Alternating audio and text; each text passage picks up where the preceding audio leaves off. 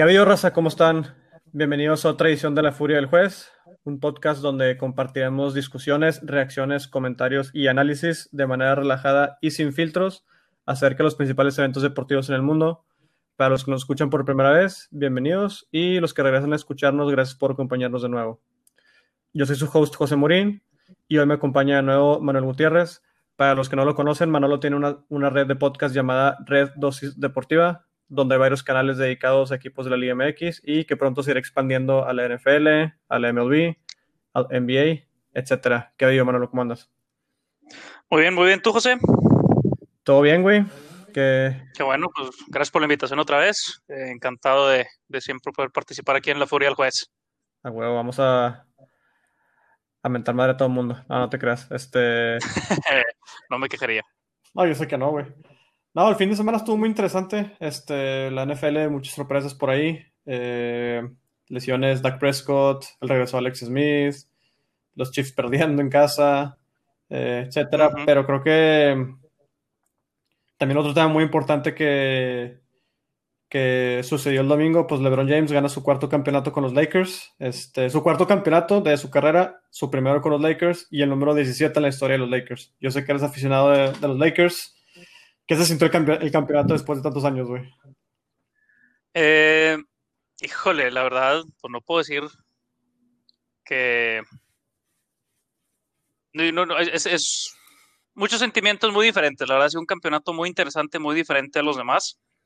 Eh, a mí los primeros que obviamente pues me tocaron de Lakers fue el, el primer three-peat pues de la época de Shaq y Kobe y todo eso, obviamente después con Gasol. Pero bueno, estas fueron circunstancias muy, muy diferentes. Eh, es, Lakers viene de pues una etapa, probablemente la peor etapa de la historia de la franquicia, que fue los últimos años de Kobe y el proceso de, de transición y lo que se supone que se iba a ser una reconstrucción, que acabó siendo pues un, una reconstrucción muy rara, porque Lakers no se quedó con absolutamente nadie que drafteó, no se quedó con nadie que, que en teoría arrancó su carrera con Lakers y pues al revés, conseguiste a LeBron, que, que llegó de Cleveland, conseguiste a Anthony Davis ahí con, pues, con él pidiendo el intercambio para acá. Y obviamente luego se viene la pandemia y acaba siendo pues una temporada muy larga, de mucha incertidumbre, mucha especulación. Eh, pero yo la verdad sí estoy increíble, increíblemente feliz con el título. Obviamente nunca, se me hace que nunca un aficionado no va a estar feliz con el título de su equipo. Pero bueno, eh, no, no, solo feliz por el acontecimiento deportivo, sino por mucho lo que el título implica, ¿no? Pues sí, y, y no, tienes razón. Yo creo que nadie va a estar este, molesto por el título, aunque sí ha habido varios comentarios ahí en redes sociales de, de cómo llegó el título. Este, uh -huh. Yo creo que el primero, ¿tú consideras que el título debe tener un asterisco? Asterisco no. Creo que es un, un, un título que sí tiene un contexto muy, muy diferente, inclusive que pues cualquier otro en la historia de la NBA se me hace. Uno que pudiera ser un poquito comparable, pero la verdad son situaciones 100% diferentes. Pues fue el que, el que se obtuvo, si mal no estoy, creo que fue San Antonio, cuando fue una temporada más corta por un tema de la negociación ahí entre eh, pues el, el, Players Union de los jugadores y la liga. Entonces fue una temporada más corta, eh, las playoffs se redujeron en, en lo largo. Pero bueno, esto fue pues completamente diferente. Este fue unos playoffs donde pues no tenía la ventaja de jugar en casa, no todos los equipos fueron invitados. Sí había jugadores que se contagiaron del COVID y luego tuvieron que jugar y tuvieron un desempeño notablemente peor de cómo jugaban antes. Un, un ejemplo muy obvio es Russell Westbrook, que la está rompiendo en enero, febrero, y regresa y juega espantoso. Entonces sí hay pues una situación alrededor del, del, del título pues muy diferente y que la verdad no creo que se vaya a replicar nunca muchos jugadores dijeron que les pesó mucho estar encerrados ahí en la famosa burbuja, incluyendo el Lakers, Danny Green, uh -huh. eh, que pobrecito ya para el último partido está recibiendo amenazas de muerte él y su novia por el que falló en el quinto juego, eh, pues para sellar el campeonato. Güey, es que el Pero sí, es el. El, el cabrón pudo, pudo, haber preparado un té, güey, tomarse y tirar, güey, y está totalmente solo, güey. Y sorpresivamente recuerdo que en la final cuando jugó, cuando él jugaba con los Spurs contra el Heat, que rompió el récord de más triples en unos finales, eh, no sé qué le pasó, pero sí vi, sí vi eso. Este, creo que también gente que lo lleva al extremismo. Fíjate que yo, sí, claro. fíjate que yo sí le pongo un asterisco, pero no una connotación negativa, y me explico. en todo el mundo, este, la Champions, por ejemplo, también ajustó su formato, la MLB ajustó su formato, la NFL ajustó su formato, al menos para postemporada, creo que es el único cambio. No sé si va a ser permanente o no, pero también lo ajustó. Eh, y el básquetbol, pues obviamente ajustó su formato. Tiene un asterisco, sí, pero igual creo que el asterisco en general es para la temporada y no tanto para el campeonato, porque a fin de cuentas todos tuvieron las mismas eh, eh, condiciones, todos estuvieron atrapados en la misma burbuja. Sí, algunos los invitaron, pero seamos realistas, güey. Los equipos que no fueron invitados, incluso algunos que fueron invitados, jamás iban a aspirar al título. Entonces, ah, no, por supuesto, sí, para, sí, toda la razón. Entonces, pues, creo que unos equipos se beneficiaron, otros no tanto. Creo que el Hit, por ejemplo, irónicamente, fue los equipos que más se pudo haber beneficiado, simplemente por el hecho de que tiene mucho talento joven, que probablemente jugando en un estadio lleno les hubiera pegado muchísimo más la presión que jugando solamente en la burbuja. Y del otro lado, güey, LeBron James, por ejemplo, que ya quieras o no, ya empieza a pesar un poquito la edad, el hecho de que la temporada haya sido un poquito más corta, este, quizás le dio esa inyección de energía extra para poder, para no bajar su, su, nivel durante todo, toda la burbuja de la postemporada y hasta las finales. Sí, no, para, para LeBron sin duda eso le, le, benefició, le benefició que no tuvo que jugar las playoffs el año pasado. Digo, duele como aficionado de Lakers saber que no llegaron a pesar de tener LeBron, pero entre la lesión y que no llegaron, pues descansó todo el verano por primera vez en cuántos años. O sea, ¿cuántos años no deja tú llegar a playoffs, llegar a la final? Eh, entonces, pues eran, fue, fue, las vacaciones y el descanso más largo que ha tenido en muy buen rato. Estoy diciendo, y algo que, estoy diciendo tonterías, en algún punto se tomó un año sabático también. No, sí, eso sí son tonterías. Sí, no, eh, estoy confundiendo entonces. Sí, nunca he descansado ni nada. No, pues, o sea, estuvo todas las finales de, de Miami, que si mal no estoy, fueron tres seguidas. Eh, luego regresó a Cleveland, que fueron cuatro seguidas, y luego ya se, se vino a Lakers. No llegaron la, la, primera temporada, tuvo la lesión en, en diciembre de, de la Ingley. Pues básicamente no se, no se pudo concretar el trade por Anthony Davis en febrero antes del límite. Y yo sí siento que LeBron traía el plan de que ese mismo año se trajeran a Anthony Davis. No se consiguió hasta el verano, entonces él mismo medio que se rindió y dijo, pues sabes qué, ya para qué. Entonces sí le ayudó obviamente el descanso, le ayudó el otro descanso que hubo precisamente por la pausa antes de que renueve la burbuja. Y le ayudó precisamente tener a Anthony Davis. Es la primera vez desde que regresó a Cleveland que tiene un número dos en su equipo que verdaderamente pueda controlar el, partido, que pueda asegurar que no caiga el desempeño del equipo y puede medio descansar ahí en la cancha, en la banca, no necesariamente tiene que hacer todo él. Sí hubo momentos donde claramente cayó en él el quinto juego, qué partidazo entre él y Jimmy Butler, mis respetos con, con pues, el partido que se aventaron los dos. Fue Jimmy Butler cojeando al final, güey, por cansancio. Sí, no, ese partido todo el mundo dejó todo en la cancha. Anthony Davis también tenía el, tobillo lesionado. Eh, LeBron exhausto, Jimmy Butler exhausto y como bien dices, lesionado. Fue un partidazazo y los mejores que me ha tocado ver en las finales. Pero sí, no, se me hace que sí concuerdo. La temporada en sí tiene un asterisco. El campeonato, pues bueno, las reglas fueron parejas para todos eh, y se logró. Sí, güey. Y otra cosa que también llama la atención, que tú lo mencionaste, cuando se fue al Hit, al segundo año quedó campeón. Regresó a Cleveland, al segundo año quedó campeón viene a Lakers y el segundo año queda campeón, güey. Es lo que hace LeBron, güey. Literalmente, a diferencia de lo que es Russell Westbrook, por ejemplo, eh, James Harden, eh, Kyrie Irving, que, que son jugadores que individualmente son de lo mejor que hay, güey. Pero LeBron lo que hace es, literalmente, él eleva el equipo en el que está, güey. Y lo eleva exponencialmente. Él jamás tuvo un Robin como lo tuvo Michael Jordan con Scottie Pippen. Eh, como que va la impresión, y creo que eso es el número de que cada dos años queda campeón cuando hay un equipo nuevo. Es que diferencia otros equipos, por ejemplo, Brad Stevens en los Celtics, que Brad, Stevens impone su cultura.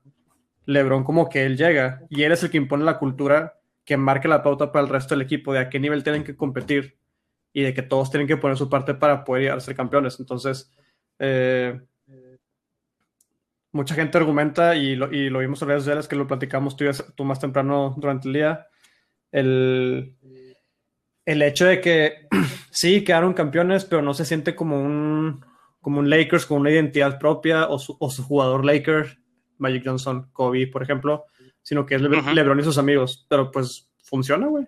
funciona y LeBron lo ha hecho consistentemente en tres equipos diferentes. Eh, mucha gente piensa que son super equipos, güey, pero fíjate que yo realmente no, no, no creo que, que, tampoco esté como que muy plagado de talento. Este, sí, Anthony Davis y Rondo específicamente en, estos, en las finales, güey, no, no regresó a ser el Rondo con los Celtics de, del, 2008, pero es un, es un, jugador diferente, güey, porque recuerdo cuando Kyrie Irving está en Celtics la temporada pasada, este, el güey jugaba para él y ganaban cuando el güey hacía 45 puntos, 50, pero no, no veías que extrajera, el, que extrajera el potencial del resto del equipo en Jalen Brown o, o, Jason Tatum. Y LeBron hace todo lo contrario. Yo creo que todo el mundo le da su nivel para jugar con LeBron y cumplir las expectativas que creo que él les pone dentro de su misma cultura que él va creando, güey. No, por supuesto. Y, y como bien mencionaste ahorita, el LeBron de ahorita es muy diferente al LeBron de Miami.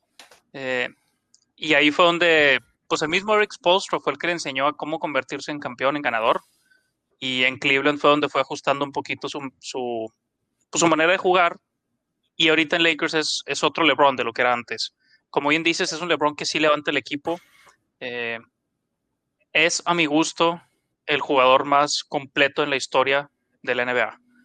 Y esto te lo digo por, habiendo estado mucho tiempo en, la discusión Kobe versus LeBron, del lado Kobe, obviamente, siendo aficionado de Lakers, no voy a mentir y decir que LeBron siempre me cayó bien. Al principio, cuando estábamos jóvenes, pues no. Pero llegó un punto cuando regresó a Cleveland, todavía me acuerdo, eh, esa, esa, la última final que estuvo en Cleveland, la manera en la que arrastró a ese, ese equipo de Cleveland a la final, hizo todo lo que pudo por tratar de, de ganar, pero pues simplemente no se podía contra esos Warriors fue la primera vez que verdaderamente dije, mira, tengo que aplaudir lo que estoy viendo, porque lo que está haciendo es increíble. Por suerte se vino a mis Lakers. Eh, pero sí es, otro LeBron que, levanta mucho el equipo. Y lo peculiar de, de, Lakers este año es que, como bien dices, no es un plantel que esté repleto de talento. O sea, fuera de Anthony Davis, no hay nadie que puedas decir, oye, este es el tercero, es crack, es bueno. No lo hay. Y no hay nadie que esté cerca del nivel de talento que esos dos tienen cuando arrancó la temporada, o previo, cuando todavía estaba ahí la posibilidad de que, de que Kawhi llegue de Toronto Lakers, pues ese era medio que el, chiste o la broma de todos eso, y pues, ¿y quién más va a formar parte del equipo? Qué miedo, güey. Y cuando, si no, con Kawhi hubiera sido, no, pues sí, olvídate, son tres, cuatro, cinco campeonatos asegurados. Pero bueno, ahí también estaba ese tema de egos que luego salió que Kawhi obviamente no iba a ser, como bien mencionaste, el Robin para, para LeBron y Anthony Davis no tiene el más mínimo problema en serlo. No, no muchas personas quizás están enterados de esto. Anthony Davis era un fan de LeBron desde, desde que estaba joven. Hay unos tweets ahí bien chistosos del el 2011 donde le pide a LeBron de que LeBron sígueme en Twitter, voy a jugar en University of Kentucky. Y LeBron obviamente no lo peló. Y luego, dos años después, que pone, oh my god, si LeBron me da un retweet, sería lo mejor que me ha pasado en mi vida. Entonces, imagínate tú ser un fan de LeBron porque estás en prepa viéndolo a él conquistar títulos, pasan seis años y de repente dice, hey, voy a mandar a volar a todo el futuro de Lakers porque quiero jugar contigo. Pues obviamente llegas y dices, oye, voy a ser tu número dos, tú ayúdame a ser campeón y yo te obedezco. Y eso es lo que se me hace que LeBron tiene por primera vez en su vida, que en Cleveland no lo logró tener con Kyrie. Nunca logró tener esa relación no hermano grande, hermano chico, sino verdaderamente maestro con alumno. Y Anthony Davis sí ha aceptado y respetado muy bien ese rol. Y pues ahí están los resultados, ¿verdad? Primer año juntos y ya son campeones. Pero sí, es, yo me acuerdo, o sea, se, armó el equipo. Kawhi dijo que no a Lakers, sorpresivamente se, se fue a Clippers, llegó Paul George allá y pues obviamente toda la atención allá. Entonces, ¿qué hizo Lakers? Híjole, pues ya no habían muchos jugadores disponibles porque la mayoría firmó temprano en free agency. Kemba Walker hubiera quedado muy bien en Lakers ni se diga Jimmy Butler. Eh, había varios otros interesantes. Seth Curry, que firmó con Dallas, hubiera sido bueno para, pues obviamente para el spacing, para abrir un poquito más la, eh, por lo que la ofensiva, obviamente los three pointers que puede meter. No había mucho de esos, entonces pues regresó Rondo, regresó Kentavious Caldwell Pope, regresó Javel McGee, todo el mundo diciendo, y pues estos son unos donadies. O sea, ¿dónde está el, es el jugador número 3 para, para Lakers y no, que va a ser Kuzma y no sé qué, pues obviamente no fue Kuzma. Firmaron a Boogie Cousins a ver cómo regresaba el, del, la lesión del tendón de Aquiles y se truena el ligamento cruzado antes de que arranque la temporada. Entonces, quien en teoría pudo haber sido tu número 3, no va a jugar. Firman a Dwight, que llevaba dos, tres años sin ser relevante, rebotando ahí en Memphis y Atlanta y Washington sin hacer nada. No, no madre güey. Sí, no, no, o sea, era también un don nadie ya a esas alturas de su carrera. Eh, y aparte tenía el historial que tenía con Lakers, de cuando se fue. No fue así bienvenido con brazos abiertos, a diferencia de, pues, básicamente cualquier otro agente libre. ¿A quién más firmaron? Firmaron a Avery Bradley, que llevaba unos años que no era bueno por temas de lesiones. Tuvo una época con, con Boston, así, con poquito, medio de repente tenía momentos con Clippers, pero pues no daba la talla. Y, el resto del equipo, pues tienes a Alex Caruso que viene de la Liga de Desarrollo de la G League, que hoy pues le echa ganas, pero pues verdaderamente que va a poder aportar, ¿verdad? O sea, parece más contador que jugador de básquet. J.R. Smith, güey, eh, que se le olvidó el marcador, cabrón. Sí, no, y él, y él digo, a J.R. Smith y, a Dion Waiters, pues los contrataron básicamente para entrar a la burbuja, si no es que poquito antes. Eh, de hecho, a la burbuja, Avery Bradley decidió no entrar. Y yo sí creo que es alguien que le hizo falta defensivamente hablando Lakers porque pues es probablemente el, mejor defensa de perímetro que tenían. Eh, te hubiera servido enormemente contra, pues básicamente en todas las etapas a Lakers le tocó jugar contra eh, un buen point guard o shooting guard y entonces Bradley te hubiera ayudado enormemente. Al principio contra Lillard, luego contra Harden y Westbrook, luego obviamente contra Jamal Murray y luego acá la final contra Butler. O Duncan, Pero sí, fue, Robinson, güey, que no, no, sé cómo el cabrón siempre encuentra la manera de estar solo para tirar. Eh, sí, me recuerda un poquito, obviamente no ese calibre, pero a Reggie Miller, o sea, encuentra cómo crear su espacio y, saca el tiro. No, ese, ese, el quinto, o sea, el quinto juego, el partidazo que tuvo Robinson, mis respetos, hizo todo lo que tenía que hacer y por eso lo ganó Miami. Eh, obviamente lo de Butler estuvo increíble también, pero Robinson 26 puntos, creo que fue 27, eh, absurdo, hizo todos los triples que tenía que hacer, los metió. Pero bueno, sí, Lakers la verdad fue un equipo muy parchado y durante la temporada regular Rondo se lesionó, ya se veía que estaba acabado, no se le veían ganas de, jugar bien, había todavía una incertidumbre ahí pues de, quién se iba a, levantar o levantar la mano para decir yo soy el número 3, Kuzma no daba la talla, tenía sus partidos de 8, 10, 12 puntos, la verdad es que no le veo mucho futuro en, en Lakers, no le veo que vaya a llegar a ese potencial que mucha gente decía de, oye, pues va a ser como que ese eh, explosión de energía y de puntos de la banca. No, no es ese tipo de jugador. Y yo creo que lo que verdaderamente acabó marcando la, la pauta para que el equipo se uniera y la gente como que se enfocara mucho, pues obviamente la trágica muerte de Kobe en enero. Simón. Fíjate que como... yo siendo fan de los Celtics, güey, pues obviamente tienes un, no odio, pero algún tipo de desprecio por los Lakers. Eh, muchas conversaciones que trae con mis amigos de Kobe, sin duda era un modelo a seguir, güey. Eh, lo veías jugar y como aún como aficionado del, equipo contrario, güey, dices que, güey, no mames, este, es, es, una chulada ver a este güey jugar, güey. Que de hecho nos tocó una época chingona, güey, pues nos tocó ver a Jordan, Kobe, eh, Mike Johnson un poco, güey, Shaq, eh, LeBron James, son jugadores, güey, que no. A diferencia de Harden, por ejemplo, y Westbrook, que han pasado la historia como grandes jugadores, güey. Estamos con Kobe, LeBron. Estamos hablando de historia, güey. Sí, no, no, son, sin duda alguna son top 10, como los quieras poner ya en tu ranking personal. Otro que yo firmemente lo pongo en esa lista es Tim Duncan, aunque no haya sido Lakers o Celtics. Eh, sí, también, claro. Pero sí, no, sí, como. como... Sí, bueno, el, sí, top 10 pues ahí depende con quién hablas, pero un jugadorazo. Y la verdad, como él sí tiene el campeonato para justificarlo, yo creo que él sí se merecía más campeonatos, pero la verdad es que tuvo dos, dos etapas de, su carrera que el equipo en sí como que no era muy bueno, estaba en reconstrucción. Sí, Entonces, pues no se pudo. Y ahora que llegó Luca, sí, pues, no equipo, sí, no, hombre, Luca es otra historia. Luca es un monstruo. Eh, da miedo que tiene 22, 23 años. Y si por algún motivo sí logran firmar a, a Giannis, se acabó. Eh, por, por, un buen rato porque sí, o sea, le, está, cinco o seis años de llegar a, su mejor momento fuera, a menos de que se lesione, ¿verdad? Pero no, o sea, el, potencial del calibre que puede ser Luca es impresionante. Pero sí, para los Lakers, pues sí, o sea, la, temporada, y a muchas personas ya se les olvidó hace un año lo completamente absurdo que, que era la realidad con Lakers. Fiera el estilo de Lakers, obviamente, nunca lo voy a negar. Siempre hay drama, siempre hay desastre, siempre hay controversia. Entonces estaba todo lo que estaba pasando, la, guerra interna entre Magic Johnson y Rob Pelinka, y Ginny Boss, la, por pues, la presidenta slash dueña, de que Magic Johnson salió en la tele diciendo que Rob Pelinka lo que lo estaba traicionando y que lo, apuñaló en la espalda y, y luego Pelinka sordeadamente como que, oye, pues Magic Johnson es el que estaba filtrando toda esta información que no se debería filtrar y Ginny Boss con la presión de pues su papá probablemente el mejor dueño en la historia de la NBA de algún equipo. Eh, su hermano grande no dio la talla, ella como que lideró ahí lo que acabó siendo medio un golpe de estado para sacarlo a él y ella quedarse con el rol de presidenta, porque antes creo que era directora de marketing o algo así, ni siquiera muy metido en lo del básquet, ¿verdad? Era más como que en el aspecto del negocio de, los Lakers. Entonces, pues fue una etapa así de, pues, ¿qué está pasando? Pelinka entró como, no como GM, ese era Magic, era como que el asistente, pero había rumores que era el que verdaderamente estaba haciendo todo. Y para los que no saben quién era Pelinka, pues era el agente, el representante de Kobe. Y pues, en su momento lo fue James Harden y varios otros jugadores. O sea, la verdad sí hacía muy bien su chamba, pero es muy diferente estar del lado de jugadores que armando un equipo.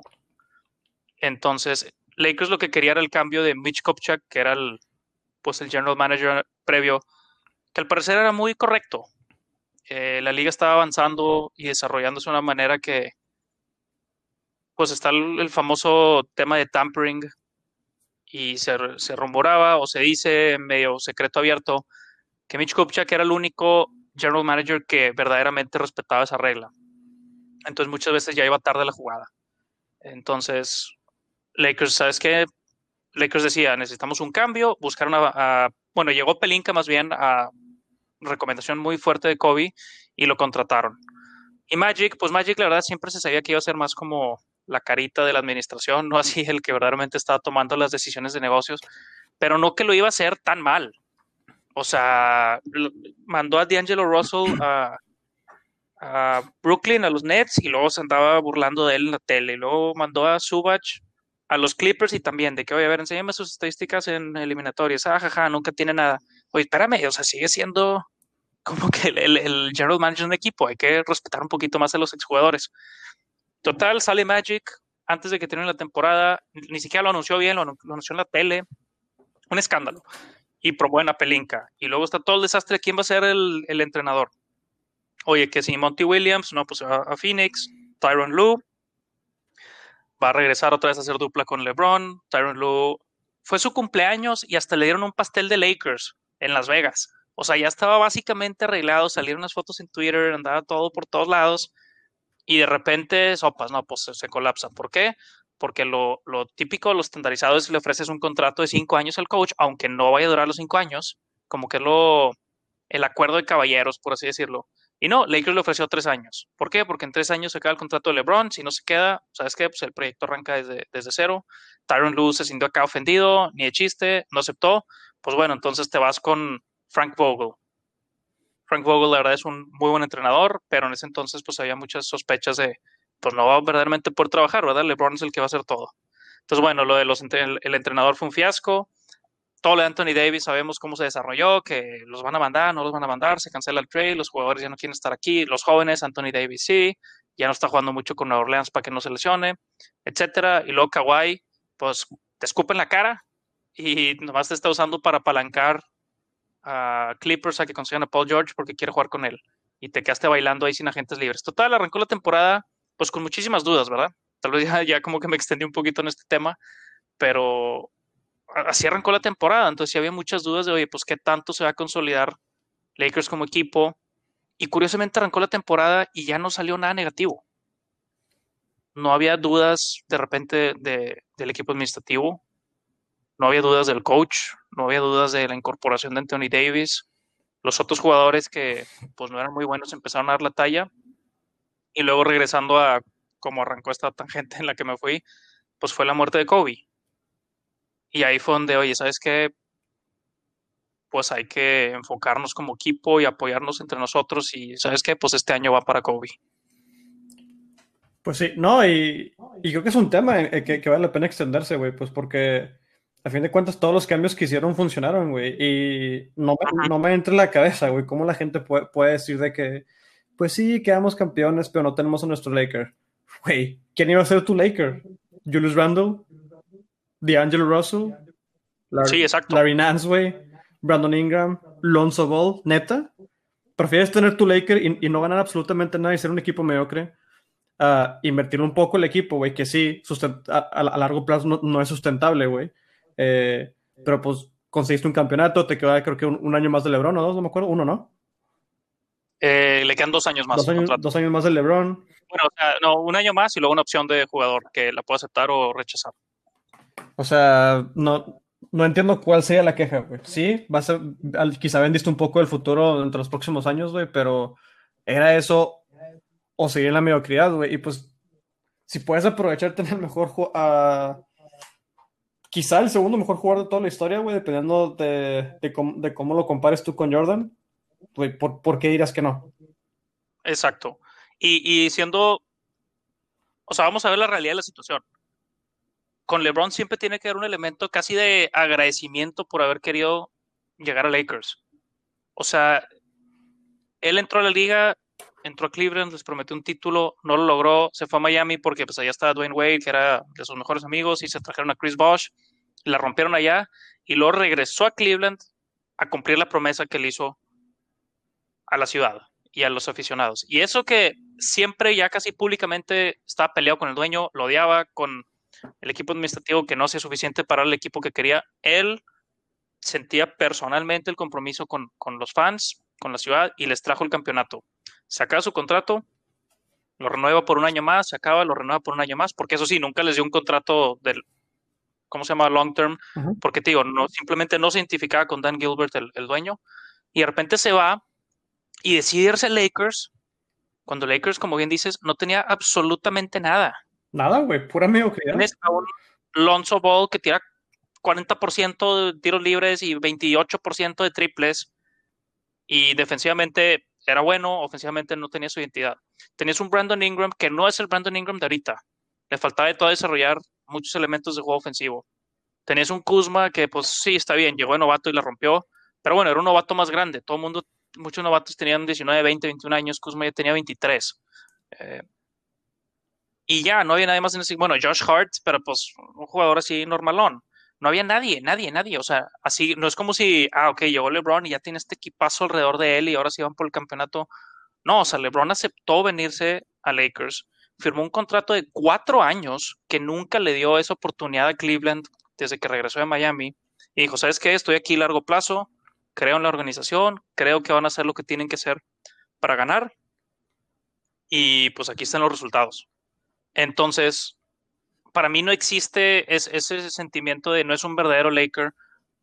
Sí lo es. No lo, no lo draftearon, lo entiendo, no lo desarrollaron, no lleva muchos años, pero es alguien que teniendo a cualquier equipo de la liga, babeando por la posibilidad de, de contratarlo y que se venga mejor para ellos, decidió venirse acá.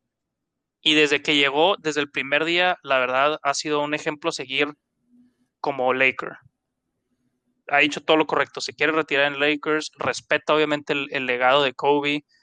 Es chistoso porque muchas veces pues estaba, digo, por muchos años estaba ese debate, quién es mejor y si eres Laker, LeBron, pues cómo te sientes al respecto que finalmente ha llegado a Lakers. Total, estuvimos como aficionados cuántos años debatiendo entre los dos, quién era mejor. Y lo último que pasa, por lo menos en redes sociales entre los dos, es Kobe felicitando a LeBron por pasarlo y luego fallece Kobe. Literal. Y si te metes a su Twitter y si te metes a su Instagram, lo último que él mismo publicó era felicitar a LeBron por sus logros y que siga consiguiendo más. Y yo sé que eso acá en la comunidad de Lakers sí pegó muy fuerte porque fue, oye, pues qué mensos estamos. Tantos años debatiendo entre los dos y resulta que pues entre sí se tiene una admiración enorme. Y irónicamente, o digo, no sé si irónicamente es la palabra, pero creo que sí. Por muchos años estamos preguntándonos, oye, pues a, quién le va a pasar la batuta Kobe como el futuro de, Lakers. Y pues acabó siendo LeBron. Y al primer año, bueno, al segundo año que le tocó asumir la batuta ya, pues ya dio lo que tenía que dar. Yo siento que si LeBron trae un campeonato más, firma 100% asegurado que su camisa va a estar retirada ahí en el estadio de los Lakers, porque, repito, agarró un equipo que no tenía absolutamente nada para el futuro y en dos años trajo un campeonato. Sí, güey, está cabrón, la neta, todo ese pedo. Y la pregunta, Marolo. ¿LeBron es el GOAT o aún no? Híjole, mira, hace rato aquí en el episodio dije que para mí LeBron es el jugador más completo y tengo el debate con quien sea para argumentar eso. LeBron te puede ser facilitador, puede anotar, puede jugar bien defensa, puede rebotes, lo que quieras. No puede tirar tiros libres, pero. eso, sí, se le sigue fallando. Triples, te mete esos a dos pasos, cruza media cancha y te lo clava en tu cara. Pero para mí, el GOAT sigue siendo Jordan. Jordan. Mira, si quieres hablar de campeonato, si quieres hablar de cómo liderea al equipo, de, de lo que sea, sigue estando en otro nivel. LeBron tiene una serie de logros que él está solo, está en ese universo solo, en términos de puntos, asistencias, rebotes, obviamente la cantidad de finales que ha llegado, es el primer jugador en tener tres jugadores más valiosos de finales en, tres equipos diferentes, perdón, eh, deja tú en, dos. Es, o sea, tiene unos logros muy particulares, pero Jordan lo que tuvo fue para fines prácticos más de media década, que era suya tres campeonatos, se retira, regresa, se acostumbra, otros tres campeonatos. Entonces yo creo que LeBron está en muy buena posición para ganar más campeonatos en Los Ángeles. Ya, literal, desde hoy ya empezó a salir el rumor, Kendrick Perkins ahí en ESPN dijo que no, a mí se me hace que este verano Lakers se pudiera traer otra estrella, tienen ahí ciertas cosas, entonces pues obviamente ya están ahí eh, los rumores de que Victor Oladipo de, de Indiana o algo pero en términos del, digo, con eso obviamente le da mucho mejor posibilidad a LeBron de conseguir más anillos, más campeonatos. Ahorita tiene cuatro, yo sí creo que seis es algo realista a como pintan las cosas ahorita. Y si llega a seis, yo creo que ahí sí ya puedes decir GOAT. Es válido el argumento. Yo creo que ambos tienen. Creo que ambos tienen argumentos para poder decir que, que, uno o el otro es el GOAT, güey. Por ejemplo, yo creo que el equipo que tuvo Michael Jordan, güey, LeBron jamás ha tenido un equipo remotamente cercano a eso, güey. Este, No, me atrevo a decir que a como fueron eliminatorias, no en temporada regular, este equipo de Lakers quizás ha sido el más completo que ha tenido. Y no se cae ni cerquito al, al, Chicago estamos de acuerdo, güey. No, no, no, sí, o sea, tenías Pippen, Rodman, Steve Kerr, hasta Luke Longley, Tony Kukoc, eran buenos. Ajá, y mucha gente argumenta de que no, el super equipo que tiene el Heat Güey, no era un super equipo, tenía muy buenos jugadores, sí, güey, pero pues, ¿quién, ¿quién era el point guard de, del hit, güey? Ni te, ni te has de acordar, güey. Pero pues. Eh. sí, sí, sí, me acuerdo, pero no me acuerdo porque haya sido buen point guard. Mario Chalmers. Me acuerdo porque. Exacto, Mario Chalmers. ¿Cómo le decían? Se me olvidó el nombre. Algo con la R, o un apodo. Total, el, el rol de Mario Chalmers en esa época de la carrera de LeBron era ser la esponja que iba a absorber toda la frustración de LeBron. Hay una cantidad de videos donde le gritan por cada error pobrecito. Sí, güey. Pero por, eso le pagaban. O sea, estoy enojado porque no me salió esta jugada y por el motivo es tu culpa. Y ahí están Chris Bosh y Dwayne Wade y obviamente LeBron y hasta el mismo Spolstra gritándole a. Le decían Río por Mario R y yo, ya me acuerdo de Río, mentándole todo. Y pobrecillo siempre está ahí como que tumbado y luego que nada, no, pasa nada, perdón, sí, me equivoqué yo ya. Ese era su, ese era su rol. Como bien dices, nunca fue así buen point guard de, por su habilidad de básquet. Y de hecho, se acabó esa época de, de hits. Desapareció, güey. Sí, uno o dos años después ya estaba fuera de la liga. Y lo Chris Bosh, güey, sí, un super, un, a mí se me hace muy buen jugador, güey.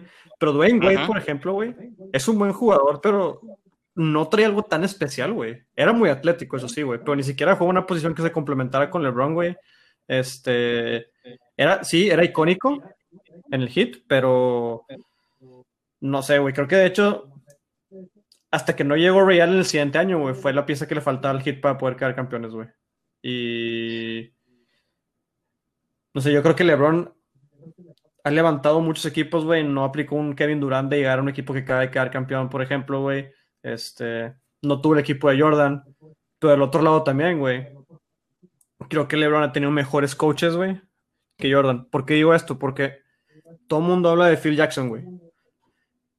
Cuando llegó Phil Jackson a los Chicago Bulls con Jordan, güey. No es como que Phil Jackson era un buen coach, güey. Simplemente era alguien que a Jerry Krause le gustaba por, por los números que vio y por cualquier estupidez que güey tenía en su cabeza. Ya es que el güey estaba medio raro.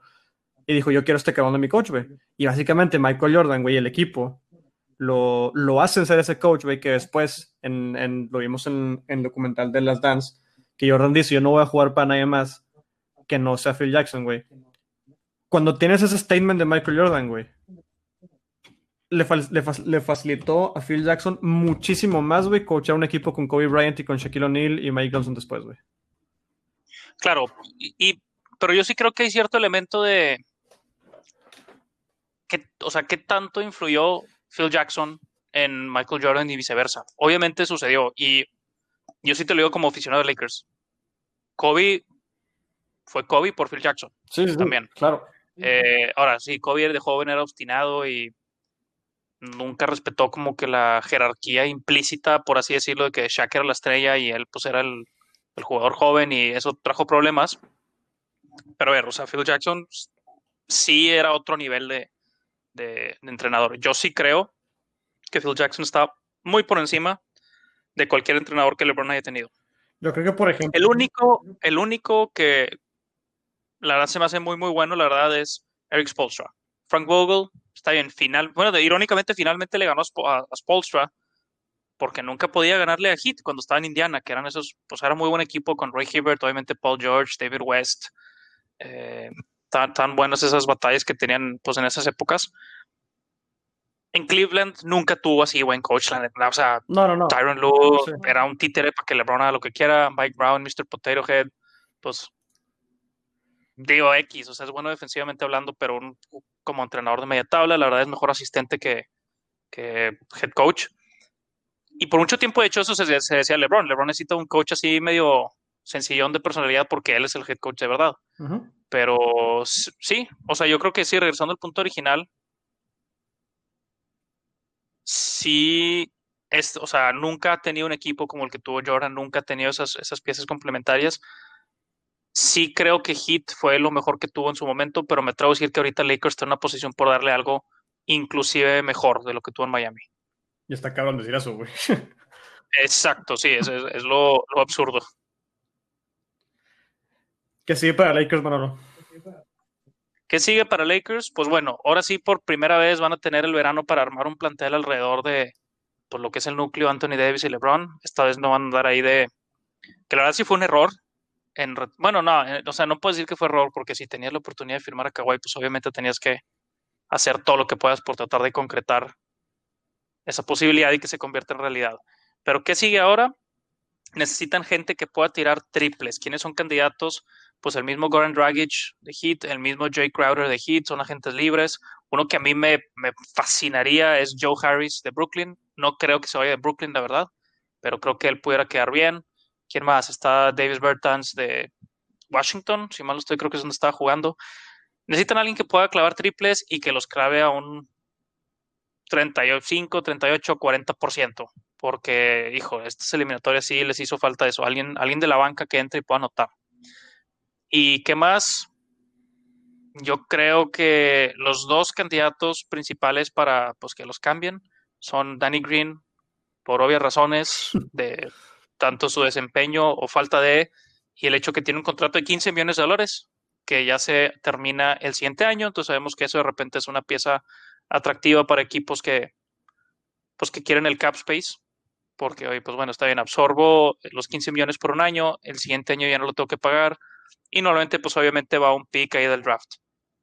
Entonces yo sí creo que van a buscar una tercera estrella entre comillas, porque depende, digo, no va a estar obviamente al nivel de LeBron y de Anthony Davis, pero va a ser alguien que, rentan por un año. ¿Por qué? Porque Lakers está haciendo todo lo que puede por ser un equipo muy, muy participativo en el verano del 2021. Sí, exacto. Y no, y el, y el 2021, que es el, va a ser el verano de Giannis, si es que no firma el Supermax en los próximos dos, tres meses. Porque aunque de medio sordeado ahí y tal vez no esté en primera plana, Lakers ha hecho muchas movidas para precisamente posicionarse bien, para tratar de seducir a Giannis. que han hecho? Giannis ya ha dicho que lo que más le importa es ganar. Entonces Lakers pues ya ganó. Se lleva muy bien con LeBron. Se lleva muy bien con Anthony Davis. Jason Kidd, que Lakers lo firmó como asistente y de hecho cuando fue todo el tema ese de, del quién iba a ser el entrenador, se rumoraba que, hoy pues contrataron a Frank Vogel, pero si las cosas no funcionan, primera oportunidad, lo van a despedir, le van a cuello, y entra Jason Kidd. Pues Jason Kidd fue el primer head coach de Giannis y siempre lo respetaba mucho y públicamente estaba molesto cuando le despidieron. Y por encima de eso, o aparte de, de todas esas cosas, también firmaron a su hermano. No todos saben, Costas Antetokounmpo es parte de Lakers y oficialmente es el primer Antetokounmpo en ganar un campeonato en la NBA. Entonces yo creo que eso sí le ha de calar un poquito a Giannis. Y, sí, entonces Lakers ya demostró que está haciendo lo que sea que tome para ganar. Yo sé que es algo que Giannis en teoría valora mucho. Y Lakers no tiene a ningún solo jugador bajo contrato para el 2021, que es cuando Giannis va a estar disponible, con la excepción de Anthony Davis si firma su extensión, o bueno, si firma como agente libre, porque técnicamente se va a volver agente libre este verano. Entonces van a tener todo el dinero que necesitan para, para conseguir a Giannis. Y si por algún motivo Lakers logra juntar a LeBron, Giannis y Anthony Davis, mm, pues ni qué hablar. Ahí sí ya no, digo, pueden jugar nomás esos tres y como quiera probablemente son favoritos por el campeonato. Estaría muy cabrón, güey. Sí, la verdad se, vale soñar.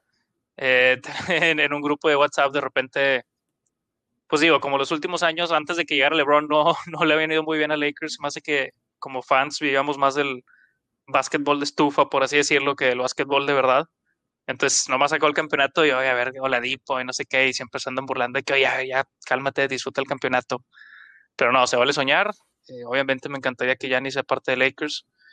Pero bueno, por ahorita lo importante es que ver qué sigue con la liga. Supuestamente va arrancar en enero, en febrero, no han establecido nada. Eh, volver a digo, asegurarse que se queda Anthony Davis y te digo, buscar ese jugador de que, pueda meter los triples para la banca. Ojalá no lo encuentren, güey, empataron los Celtics en campeonatos. No, no, no, al revés, que me, dolió que no jugaron contra Celtics esta final porque hubiera estado todavía un poquito más dulce la victoria de saber que le ganaron a Celtics y Celtics también con eso empataron el, el récord. No, sí, Celtics tiene un equipazo. Eh, y, no te voy a mentir, Celtics me da más miedo que Miami porque Lakers no tiene a quien, o sea, no, no, tendría con quién verdaderamente poder cubrir bien a Jason Tatum, a Jalen Brown, a Marcus Smart, a todos esos que juegan más en el perímetro. Hijo, o sea, LeBron te puede dar la pelea ahí, Anthony Davis obviamente él sí, pero de ahí en adelante ya no tienes a, nadie bueno defensivamente hablando de Lakers que, que, te pueda cubrir. Sí, obviamente Kemba Walker, ¿cómo se me olvidó? Eh, o sea, que Kentavious Caldwell Pope pues le echa ganas, que la verdad es jugó muy bien, o sea, para sus habilidades, mucho mejor de lo que se esperaba, lo opuesto de Danny Green.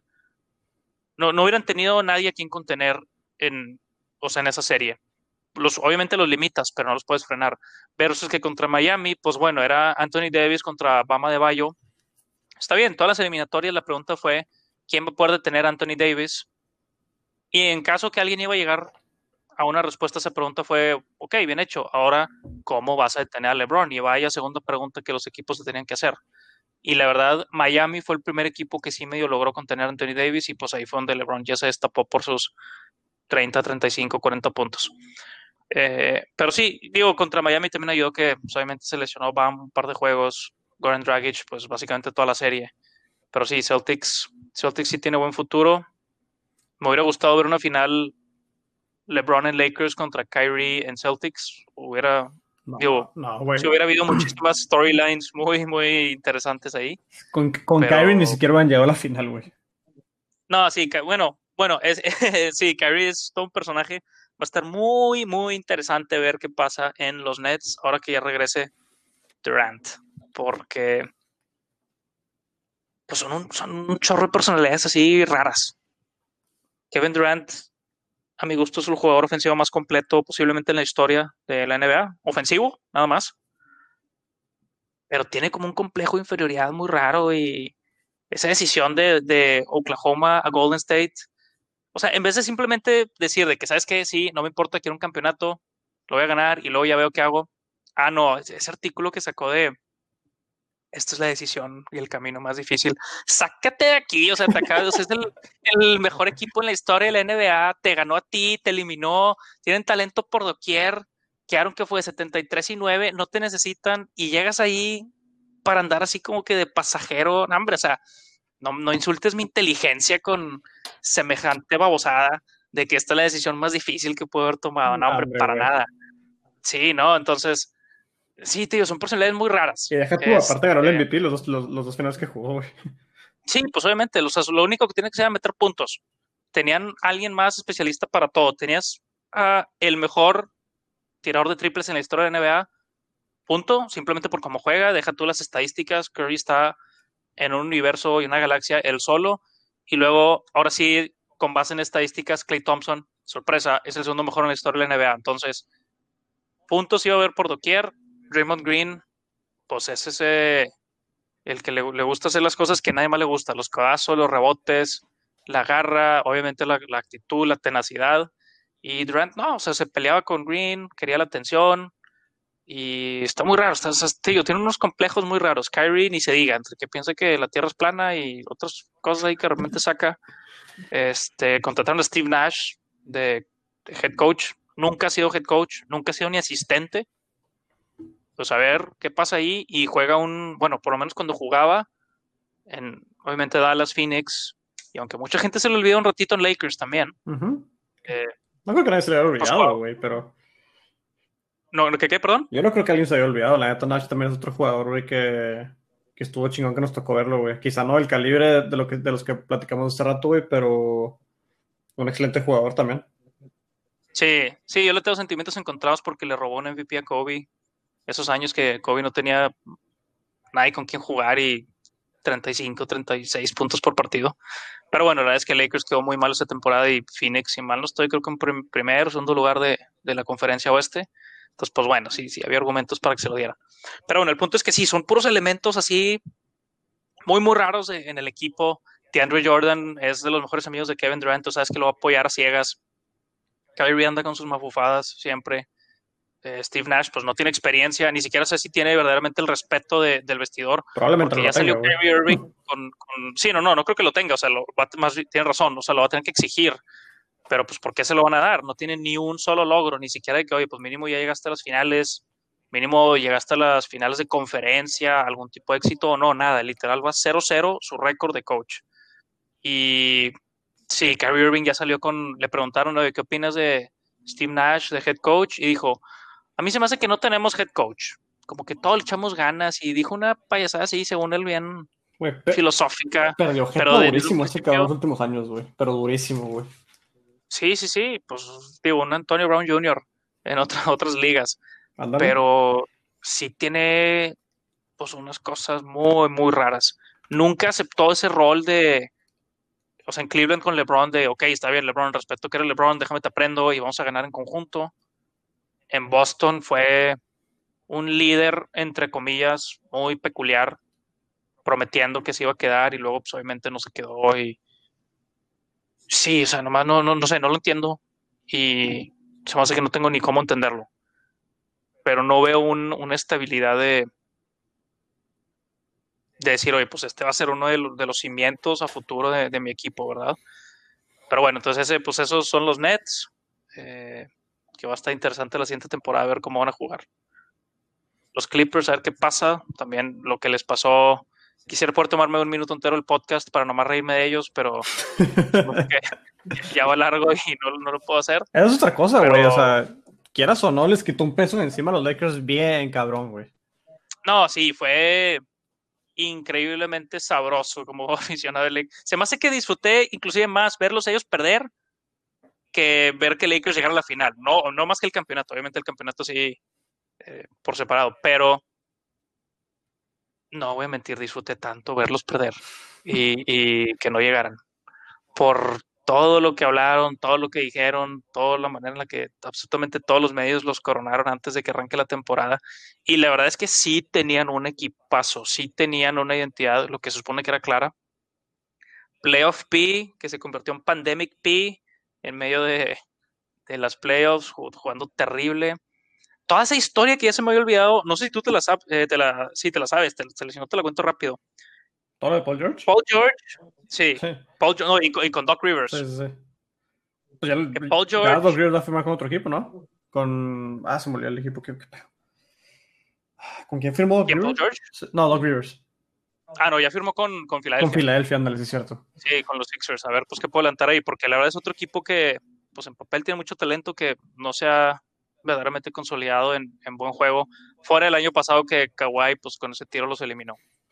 Pero bueno, yo no sabía que esto habla mucho del profesionalismo de Doc Rivers. Paul George estaba saliendo con su hija.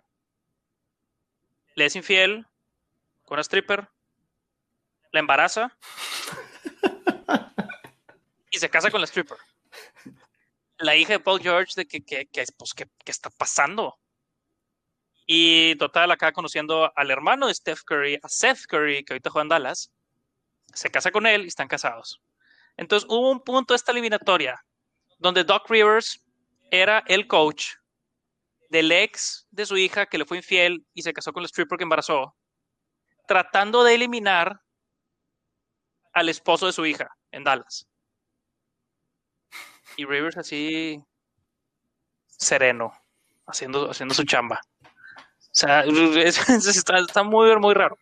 Eh, pero ya se me olvidó que, que, existía eso y me dio tanta risa cuando lo leí que, ah, sí, cierto. yo, no me, yo, no me, sabía todo ese desmadre, güey, qué pedo. Sí, sí, son de esas historias que, pues bueno, se te olvida que al final de cuentas son personas y tienen sus vidas personales y no me quiero imaginar encerrado en esa burbuja, cómo está el sentimiento. Imagínate, o sea, Doc Rivers de que, oye, pues estoy aquí, voy a hablar con FaceTime o lo que sea con mi familia, ¿qué onda? hijita, ¿cómo estás? Sí, aquí está tu esposo Seth. No, pues estoy tratando de eliminarlo y que esté triste con tu ex, que te fue infiel. O sea, no sé, está, así rarísimo. Este. Pero sí, los Clippers, pues, ¿qué va a pasar? Eh, se volvió loco Steve Ballmer. No sé si leíste todos los rumores de, que quería cambio absoluto, quería inclusive mandar pues, a volar a varios de los jugadores y como que lo tuvieron que frenar. Y pues mínimo a Doc Rivers sí lo mandó a volar. Montrezl Harold, que fue el el, pues, la mejor banca del año, Six Man of the Year, pues esa gente libre probablemente se va. Lou Williams se apagó. Paul George ni se diga. Kawhi, fracaso rotundo. No, no creo que verdaderamente le afecte a su legado todavía, pero ya es una duda de, oye, a ver, después de Toronto te estamos poniendo como posiblemente el mejor jugador de la liga. No pudiste llegar a la final de tu conferencia, entonces, pues, ¿qué pasó?